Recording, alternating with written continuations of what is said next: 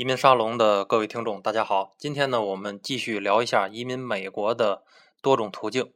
之前呢，我介绍过的 EB 类的移民政策是直接拿绿卡，也就是说，在去美国之前就可以先拿到一个移民类别的签证，在入境美国之后就可以直接换绿卡。呃，今天呢，我我主要介绍的是一种间接的方式，很多的朋友可能都听说过的 L 一签证，很多人呢叫 L one。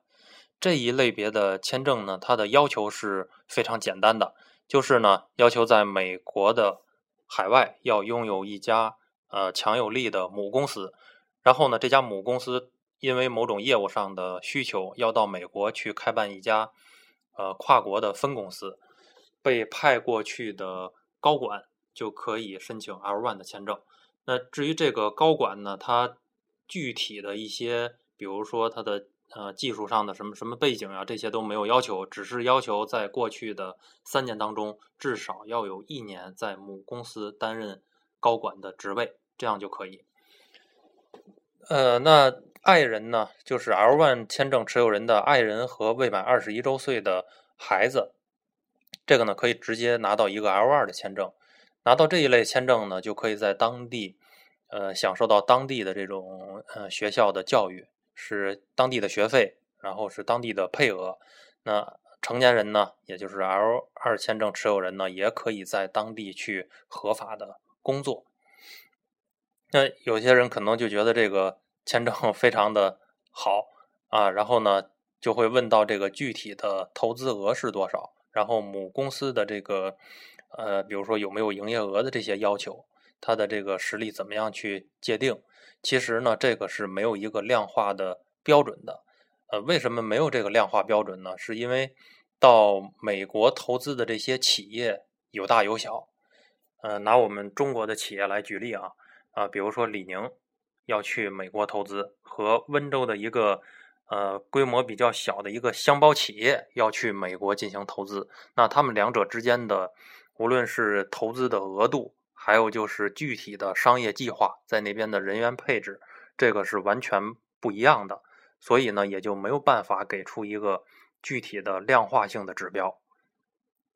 那很多人就会看到这个政策，呃，非常好呀，因为也没有没有一个具体的投资额，像这个 EB 五一样，还要必须投资五十万，必须投资一百万，那我能不能就投资一个？呃，非常小的一个一个公司，这个不是不可以，但是呢，也要看是什么形式，因为这个公司呢，不是说，呃，我们随随便便的就就开一家，比如说开一个夫妻店呀，呃，这样肯定是不行的啊。比如有的人可能在中国开，呃，一个一个独立的饭店，规模也不是特别大，然后呢，我非要去美国也要开一个同样的饭店，那这个显然是有些不太合理的，除非呢，呃，咱们的这个企业在。中国呢是有一定的规模了，是一个大型的一个餐饮连锁。那么这个时候呢，要去美国开拓海外的这种市场，这样呢还可以说得过去。呃，所以这里边呢就会有这样一个一个一个问题，没没有量化，呃，该怎么去评判？那最终的这个这个权利呢，可能就要落到审核咱们案子的这个移民官的身上。所以很多的这么多年的这个这个 L one 签证的申请的历程啊，就会出现呃，经常经常会出现这种情况。呃，可能有的人是带有很大的诚意去美国去投资，他还不一定去通过。但是呢，反而有一些哎，经过一定包装的，那反而就通过了。所以有的时候在因为咱们的 L one 的签证呢，它只有一年的有效期，一般都是给一个一年期限的签证。那一年之后呢，就有两种选择，我可以去申请之前我们说过的 EB 一 C 类，也是跨国公司的一个高管的移民类别，可以转成一个永久绿卡。那如果想稍微容易一些呢，就是再续一年。所以这个时候问题就来了，再续的时候，那移民官还要反过来看咱们这家公司。具体的经营情况是怎样？那如果我是一个，哎，就非常的正规，然后我也特别的是，就是呃，真正想去建立这个生意的公司呢，呃，也许可能就会比较容易通过一些。但是反而有一些呃，经过包装过的呀，一些公司，那么在在接下来的续签的时候，就可能会面临这样这样的一个问题。所以呢，这一个政策呢有利，它必定也有呃也有这个弊端的一面。